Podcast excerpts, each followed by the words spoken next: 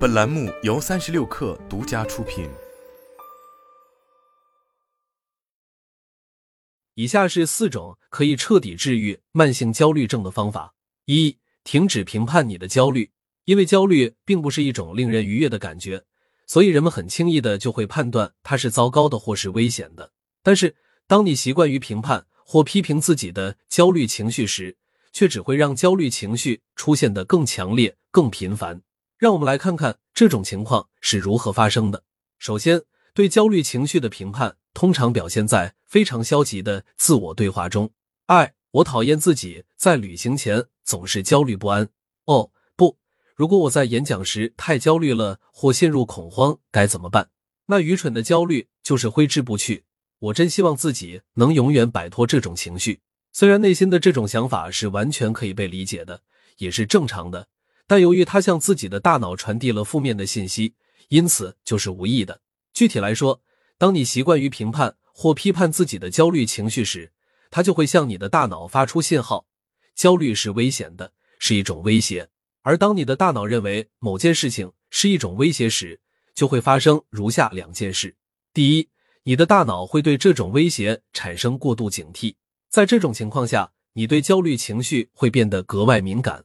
你会开始越来越多的注意到焦虑情绪，在此之前，焦虑只是在你身边来来去去而已。简而言之，当你将大脑训练成视焦虑为一种威胁时，焦虑出现的频率就会大大增加。第二，你会开始攻击或逃避这种威胁。在这种情况下，一旦你开始感到焦虑情绪，大脑就会立即思考如何才能摆脱或避免这种焦虑。但是，如果你越是逃避或试图摆脱焦虑，就越会强化焦虑是危险的这一信念，那么最终的结果就是你的焦虑感就会越来越强烈。换句话说，随着时间的推移，你的焦虑情绪会越来越严重。显然，对自己焦虑情绪的批评和指责只会让焦虑长期恶化下去。但是，如果你已经形成了对自己的焦虑情绪肆意评价的习惯，该如何停止呢？与其对你的焦虑情绪进行批评指责。不如练习如何去认可它。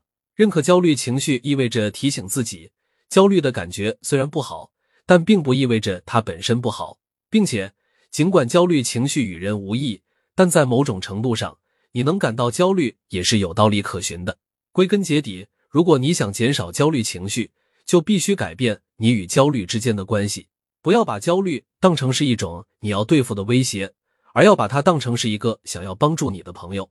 即使这位朋友误导了你，或给了你不好的建议，那也并不意味着他们是坏人，或你需要立刻摆脱他们。二、破除你的习惯性担忧。如果你长期焦虑，你也一定长期处于担忧的状态中。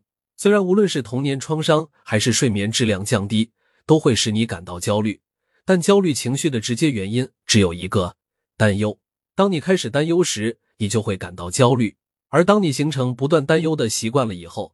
你就会持续的感到焦虑，长期担忧是一种对未来会产生消极、无意和焦虑想法的心理习惯。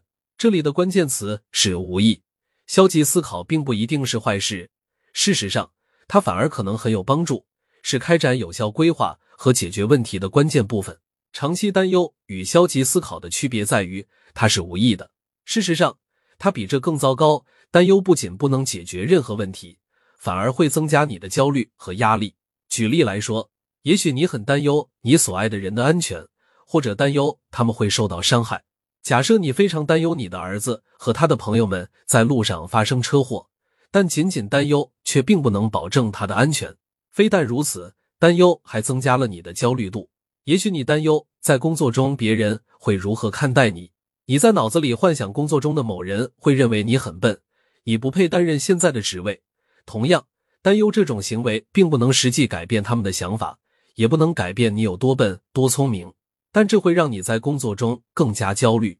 或许你总在担忧自己会不自觉的焦虑，这是恐慌症的常见特征。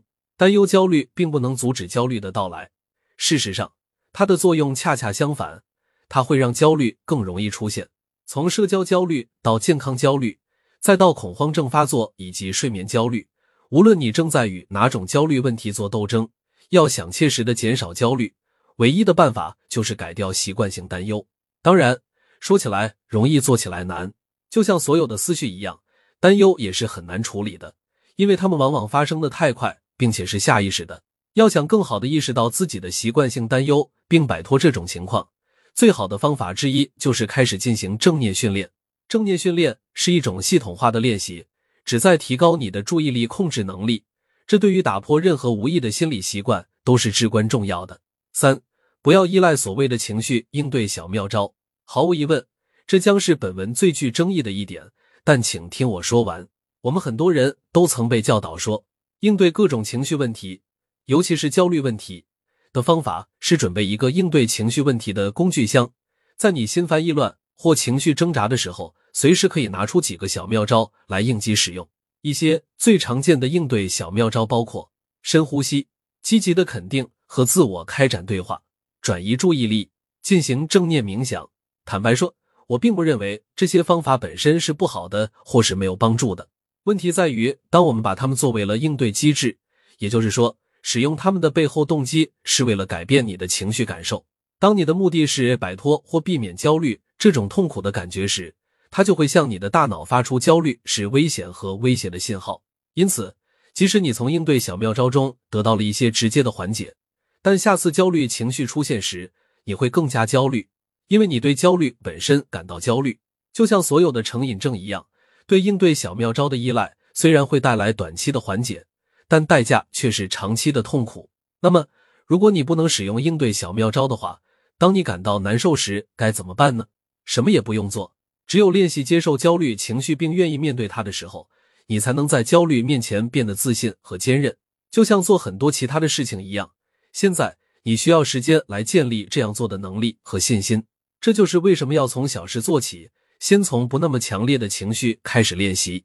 例如。如果你发现自己对即将到来的谈话感到有点紧张，可以在手机上设置一个三十秒钟的计时器。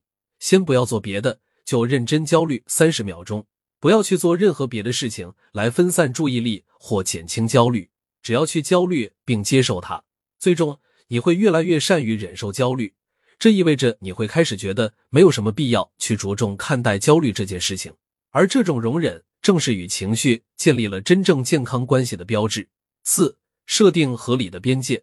慢性焦虑的最大风险因素之一就是形成慢性压力，这是很严重的一件事，对不对？如果你经常感到压力过大，你就很有可能最终变得整日忧心忡忡，而且你也更难从忧虑中走出来。这意味着你的焦虑情绪会持续上升。但让很多人感到惊讶的是，造成慢性压力的最大原因之一就是边界意识不清。边界意味着你能够拒绝他人以及他们对你的各种要求，请你仔细想想，这部分内容在你的总体压力中是不是已经占了很大的比例？经常要求你在周末做额外工作的经理，总是要求由你来举办聚会和活动的亲戚，总是忘记做家务或任务，让你来承担一切的配偶或伴侣，所有以上这些都是压力的来源，在你的生活中会引发压力，最终导致焦虑。但他们之所以会给你带来压力，只是因为你不愿意对他们说不，不愿意建立明确的边界。不，我不会花自己的半个周末的时间去做额外的工作。不，今年我不会再举办感恩节晚宴了。不，我不会再帮你收拾你乱扔在房间里的脏衣服了。当然，说不和设定合理的边界是很困难的。一部分的原因是这样做也会让我们感到焦虑。我害怕让经理和同事失望。我害怕在家人面前显得粗鲁或没有同理心。我害怕如果我说不，并坚持自己的观点，我的配偶或伴侣会不高兴。但是，如果你想做一个更好的自己，就要设定并执行合理的边界。你就必须愿意忍受这种恐惧和焦虑。合理的边界，从长远来看，这对降低你的整体压力和焦虑情绪至关重要。